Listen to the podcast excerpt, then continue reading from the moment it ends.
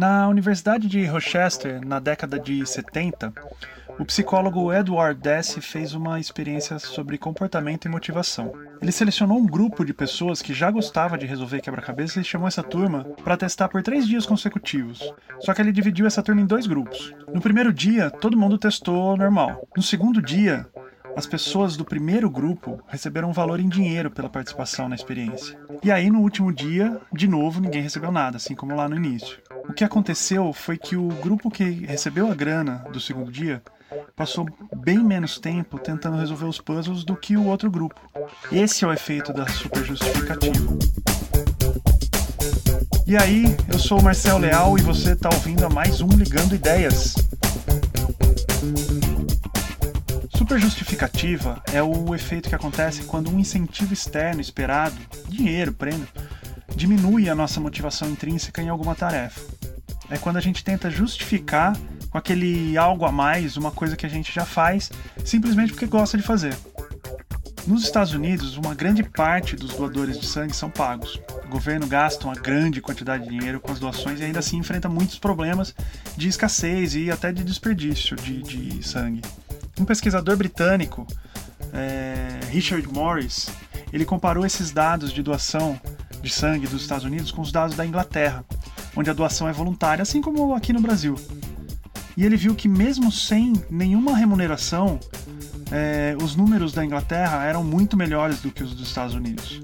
Então ele fez um experimento para comparar os dois grupos e viu que realmente o pagamento em dinheiro para doadores estava, diminuindo as doações.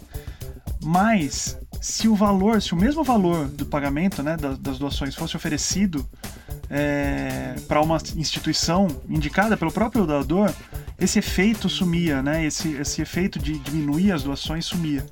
As observações do Richard foram tão importantes que acabou dando origem a um livro inteiro sobre o assunto.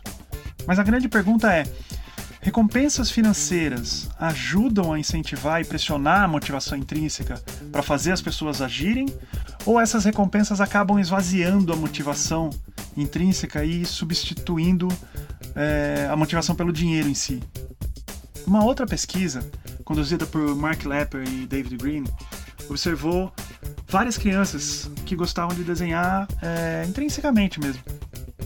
Crianças que tinham esse hábito de desenhar quando não estavam fazendo nada.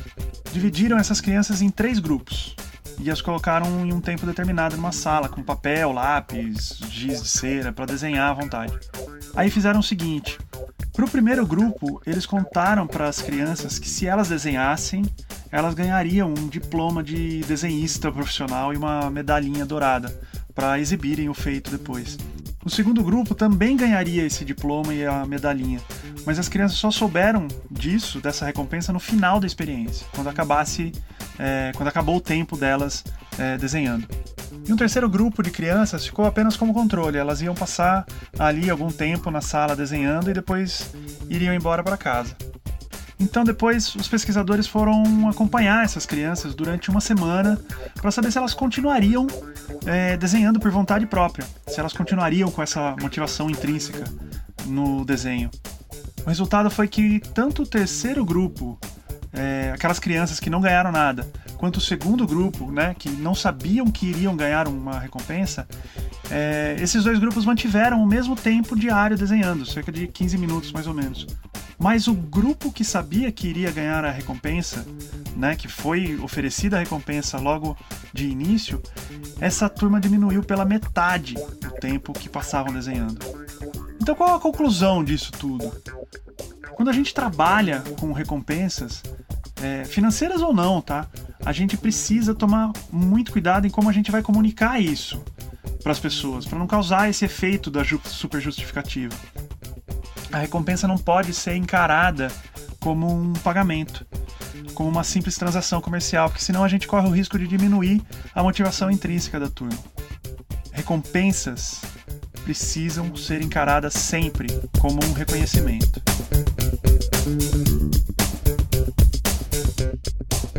É isso, meus amigos e amigas. Esse foi mais um episódio do Ligando Ideias. É, se você curtiu, se você acha que isso pode interessar para alguém, é, me ajuda a espalhar essas ideias por aí. Uh, e se você tiver alguma sugestão de tema, alguma crítica, ou se quiser só me xingar mesmo, manda um oi é, no oi@ligandoideias.com.br. Beleza? Um grande beijo para vocês e até o próximo episódio. Thank you.